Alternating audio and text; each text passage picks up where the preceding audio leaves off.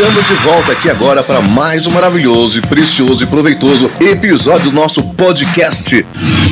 Podcast Despertar o Gigante Interior. Despertar, Despertar o Gigante Interior. Interior. Como é que estão as coisas aí? Tudo bem com você? Você quer saber qual é o nosso episódio de hoje do nosso podcast Despertar o Gigante Interior?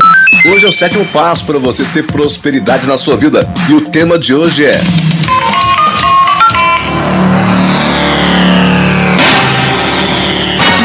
melhorar a vida das pessoas. Então, bora seguindo aí. A prosperidade nasce dentro de cada pessoa. Nasce na visão de mundo, nas crenças, sentimento de merecimento. Quando temos uma boa qualidade de vida interior cheia de paz, harmonia, bondade e justiça, queremos mais espaço para prosperar. Melhorar a vida das pessoas é importante. Ó quem tá passando por aqui. Ah, oi! Aldemir Borges. O podcast dele é muito bom, muito bom. O podcast bom demais, despertar o gigante interior. Bora junto? Vamos junto com você.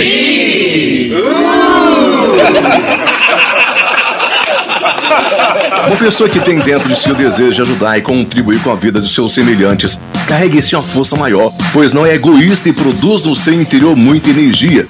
No mundo moderno, as pessoas cada vez mais precisam ser ajudadas, mas quando falamos em ajuda, não estamos apenas defendendo uma visão filantrópica, mas estamos falando principalmente de ter no coração o interesse positivo pelo outro.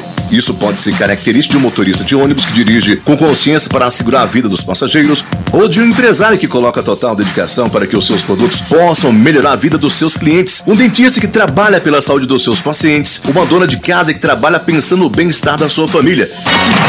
Cuide do outro com amor. No hospital público, no quarto no final de um corredor um tanto quanto triste e escuro, viviam lá já há alguns anos dois senhores com idades bem avançadas. Suas famílias já haviam abandonado. E eles permaneciam lá deitados quase que totalmente imobilizados, frágeis e doentes, esperando a hora da morte. Um deles ficava próximo da janela e todas as manhãs, com muito esforço e sacrifício, ele conseguia levantar um pouco as suas costas com a ajuda da enfermeira e repousava o seu olhar para fora do hospital. Tudo que ele narrava através daquelas janelas ele narrava para o seu companheiro que ficava totalmente ansioso na expectativa de ouvir também de forma indireta, imaginar e compartilhar o que o seu amigo companheiro de quarto via na rua. E o seu amigo contava sobre a linda praça arborizada, com pombos e pássaros, falava também de um grupo de senhores de terceira idade que jogavam dominó e se divertia todas as tardes dando muitas gargalhadas. Contava sempre de um casal de jovem apaixonado que se encontrava aos finais de tarde, tocava carícias nas mãos com muita ternura e paixão. Também contava sobre as lindas crianças que corriam atrás dos pombos enquanto os seus pais conversavam nos bancos da praça. Falava inclusive da preciosa arquitetura da igreja central era uma das imagens mais encantadoras. Como o homem podia construir uma igreja tão linda, um templo divino? Ele fazia questão de contar os detalhes, de falar do sino e das pinturas nos vitrais da catedral. Mas o que mais encantava aqueles dois senhores era a narração do dia de festa, quando a cidade fazia aniversário. Toda a praça ficava decorada com balões, flores e bandeirinhas. As crianças completavam o clima de alegria com brincadeiras, correria e muito algodão doce. Todos compareciam à festa. Assim, anos e anos se passaram até que aquele senhor na janela nunca se cansava de narrar as maravilhas de uma praça encantadora. E o outro ouvia extasiado, sentindo-se mais animado e com mais vontade de viver. Até que um dia, infelizmente, aquele abençoado companheiro de quarto que ficava na janela faleceu.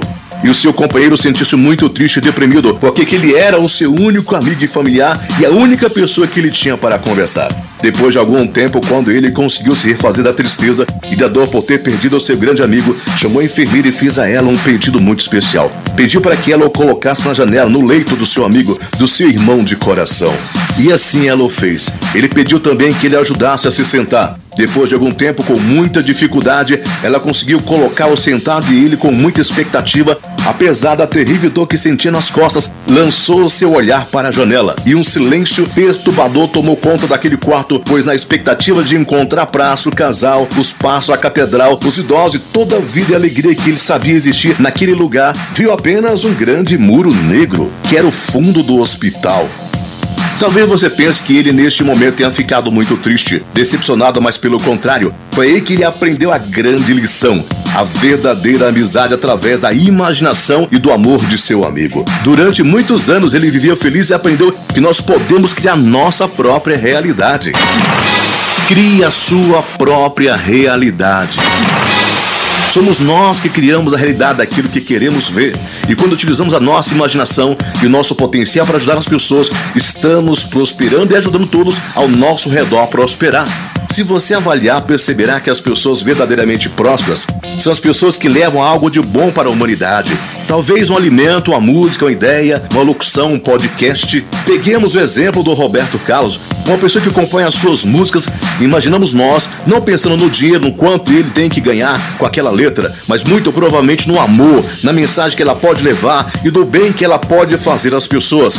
Cada pensamento, palavra, atitude que envolve nossos projetos de vida, se estivermos embasados no desejo sincero de ajudar as pessoas, recebe a poderosa força cósmica que nos faz prosperar com muito mais intensidade. Se o nosso sonho de vida envolve a alegria de outras pessoas, ela ganha força. Se envolve muitas pessoas, ela ganha ainda mais força. Sugerimos que você passe a perguntar ao mundo como você pode ajudar as pessoas e comprometa-se com isso. Ou seja, em como as suas palavras, a sua expressão e o seu trabalho podem fazer um mundo melhor, podem fazer as pessoas mais felizes. Por mais simples que seja o seu trabalho, tenha consciência de como ele pode fazer a vida ser melhor. Se você chega à conclusão de que é fazendo bolo de chocolate, faça o melhor bolo, escolha os melhores ingredientes, crie a melhor e mais bonita embalagem e tenha sempre a intenção de levar as pessoas muito prazer ao comer o seu bolo. Finalizamos aqui mais um maravilhoso podcast para você. Em breve estaremos de volta. Eu sou Aldemir Borges, publicidade. Sou locutor publicitário aqui do Guará 2, Brasília, Distrito Federal. Sou instrutor de oratória, pesquisador da alma humana, palestrante motivacional de alta performance, breve curso de oratória terapêutica. Eu sou autodidata. E que Deus te abençoe abundantemente e poderosamente todos os dias da sua vida. Gratidão e perdão sempre, meu Deus. Gratidão e perdão sempre, meu Deus.